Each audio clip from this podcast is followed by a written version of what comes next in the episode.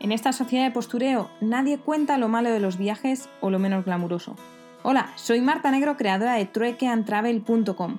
Me encuentro dando la vuelta al mundo haciendo trueque y estoy aquí para contarte los pequeños detalles de mi aventura o esas anécdotas que animan una cena. Así que si quieres saber la cruda realidad de los viajes y viajar conmigo en esta vuelta al mundo, ajustate los auriculares, que nos vamos.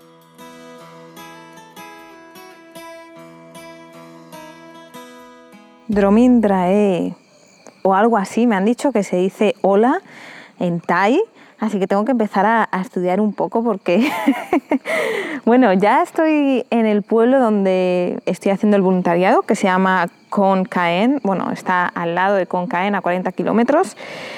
Probablemente estéis escuchando ahora algunos perros ladrar de fondo y eso que me he venido a una parte eh, alejada y con posibilidad de que me estén picando mucho los mosquitos, pero todo sea por, tener un, podcast un poco más tranquilo. Lo primero de todo, eh, soy una auténtica novata en Asia, así que todos los consejos son más que bienvenidos. Para todos aquellos que hayáis estado en estos lares, eh, pues estaré encantada de, de, escucharlos. Y eso es lo que ha hecho Laura, Laura Abril, te mando un abrazo desde aquí y gracias por recomendarme el centro comercial Terminal 21 en Bangkok que cuando regrese ahora el 31, pues eh, seguramente lo pruebe porque allí en la parte de arriba por lo visto se come muy bien y muy muy barato. Todo esto viene a, raíz de decir que Tailandia me estaba pareciendo un poco caro. Bueno, después del viaje en autobús, pues la verdad que tuve que llegar a la estación de autobuses que no estaba ni siquiera en el centro de la ciudad y me tocó bajarme y empezar a preguntar a todos los lados que cómo podía llegar a este pueblo de aquí. Bueno, nadie sabía, me empezaron a llevar a un taxi, yo dije que un taxi no porque era muy caro y que no quería, no quería eso, que si no había ningún em, transporte local que me trajese aquí.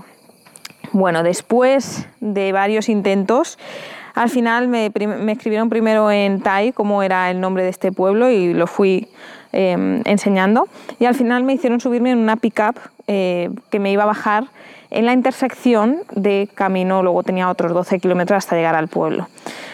Bueno, pues así eh, he hecho esta mañana, he llegado a la intersección y cuando he llegado pues era como el comienzo un pequeño pueblecito que en realidad eran como cuatro o cinco casas a los lados y he caminado unos minutos con, con las dos mochilas a cuestas en realidad porque quería tener esa sensación de, llegar a, Tailandia y de tener un poco de contacto con, ella, más que ir de un transporte a otro, de una terminal de, aeropuerto a la terminal de, autobuses. Y me he encontrado mini templos a los lados, eh, la verdad que está muy bien escuchar los pájaros por la mañana, mira, ahora se escuchan las cigarras por la noche. Y hasta que he encontrado una zona con sombra y me he parado y he dicho, pues desde aquí voy a hacer autostop. Así que me he parado, he sacado el dedito y a los cinco minutos me ha parado una, chica, bueno, una señora y un señor que no hablan casi nada de, inglés y me han preguntado que dónde era, eso sí en inglés, y luego ya con el Google Translator. Y yo les he preguntado, ¿dónde vais? Y ellos, no, ¿dónde vas tú? Y yo, bueno, pues mira, voy a este punto. Total, que al final, entre preguntarme varias veces y yo insistirle de que solo me llevase unos kilómetros, que luego podía coger otro transporte, me han traído hasta la puerta de, esta, de esta, asociación, eh, bueno, de esta fundación. Así que he llegado a las 8 de la mañana, ya estaba aquí me he podido tomar un café. Por cierto, la fundación se llama Safe Souls Foundation, eh, como almas salvadas, la fundación de las almas salvadas o algo así la traducción. Y me han empezado a enseñar el centro y la verdad que es una pasada. O sea, tiene un montón de, casitas donde están la gente que trabaja, voluntarios, eh, la dueña o la fundadora de toda esta fundación. Y me han enseñado primero lo que más da impresión, que es la clínica, donde tienen a todos los perretes que están así un poco malos o algunos que están allí permanente. Y luego de ahí hemos pasado a la zona de donde están en las jaulas, que bueno, son jaulas bastante amplias, aunque sí que se toca hay algunas que son un poco más pequeñas. Bueno, aquí entra ya mucho tema de, pues no sé, yo decía, porque veía perros que realmente están ciegos, eh, algunos que están discapacitados, ¿no? que están eh, parapléjicos, por así decirlo, no podían mover las patas de atrás.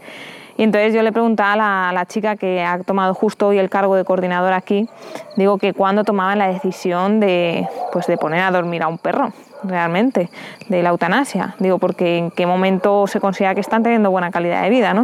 Me dice, ya, dice, es que, bueno, aquí dice, no estamos en Europa, eso lo primero. Dice, eh, por ejemplo, me están enseñando varios casos, estos casos en Europa se hubiesen ya, pues les hubiesen puesto la inyección. Dice, pero aquí eh, valoran muchísimo la vida de los animales, la mayoría son budistas y, y por esto se ha creado la fundación, ¿no? porque no quieren que, que se, se, mate discriminadamente eh, a los animales. Dice, entonces, bueno, pues hay que venir aquí con esas condiciones y esos pensamientos y bueno, pues, eh, pues tiene que ser así. Estamos en, en, su, en, su, lugar y en su fundación, ¿no? Y bueno, tienen eso, como decía, tienen 550 perros y luego 60 gatos. Los gatos solo he visto por el momento los que están en, la clínica, pero tienen una casa, por lo visto, que es un salón completo con un montón de cosas para que se suban y se bajen solo con, con gatos. Y mm, bueno, luego me ha tocado eso, ver a ir pasando a todos los perros, me han explicado el procedimiento de lo que se hace por las mañanas, cuándo no interactuar con los perros, que es en, la, en el momento en el que comen, Em, justo una hora antes de que coman tampoco, porque están bastante así, más inquietos, hambrientos, agresivos, aunque en realidad con ninguno mm, dicen que tengo que tener cuidado porque todos están, pues, se comportan muy bien. Solo con tres de ellos, dos que sí que están normales, no tienen ningún problema y están en jaulas separadas, y uno que está en, en la clínica, pero obviamente es que te ladra porque él, se ve que está acojonado el perro. O sea, debió tener un trauma eh, porque le falta una de las patas de atrás y está tumbado y está asustado. Y lleva, lleva tiempo así y bueno, es que hay, cada historia de verdad que lo he hecho en Instagram, el hecho de poner el sitio es súper bonito porque tenemos nuestra piscina para refrescarnos, eh, todo rodeado de palmeras, pero mm, es que no se, no se puede olvidar o no se puede obviar que el por qué he venido aquí, ¿no? Para, para ayudar a todos estos perros y, y, el problema que hay. Y realmente hay historias muy, muy impactantes. Eh, son perros, la mayoría rescatados, ya sea eh, del comercio de la carne. Me han contado la historia de no sé si es una perrita o un perrito y todavía no, no le he podido ver, pero por lo visto dicen que llegó con el pecho casi abierto y con toda la carne abierta porque se lo querían comer y le habían ya clavado el cuchillo y todo. Y bueno, le trajeron aquí, se ha recuperado y completamente ahora feliz y tal. Pero de esos casos muchísimos. Y luego de maltratos, eh, perros que han estado atados a una cadena durante toda su vida, hay otro perrito que es con el que he estado interaccionando así que le he sacado y todo, que es un perrito de dos meses, que no puede caminar con las dos patitas de atrás. Entonces le he tenido que estar haciendo que corriese un poquito detrás de mí sobre el césped. Eh, todos estos perros que tienen estas discapacidades siempre tienen o están en arena, eh, como arena de playa, para que no se les hagan heridas cuando arrastran las patas, o en un suelo especial, bueno, especial, un suelo que no es que no salgan demasiadas heridas porque muchos de ellos terminan teniendo, o el césped, que es cuando se les hace ejercicio. ¿no? Y bueno, la verdad que hoy el primer día ha sido bastante intenso, se me está haciendo largo porque estoy intentando no dormirme. Y después de todo eso, después de esta primera toma de contacto, pues nos hemos sentado a la mesa y, la verdad que está muy bien porque las personas que cocinan es una familia tailandesa que vive aquí. Y algunos trabajan ayudando con los perros y otros se dedican a cocinar y a mantener pues, el entorno. ¿no? Entonces es comida de verdad tradicional tailandesa. De hecho, está preguntando a mi resto de compañeros y me decían, algunos venían ya de estar por Asia y han llegado aquí o otros se han ido y han vuelto, ¿no? Entonces me decían que la comida que han comido aquí, que no la han comido en el resto de Tailandia que está muy buena.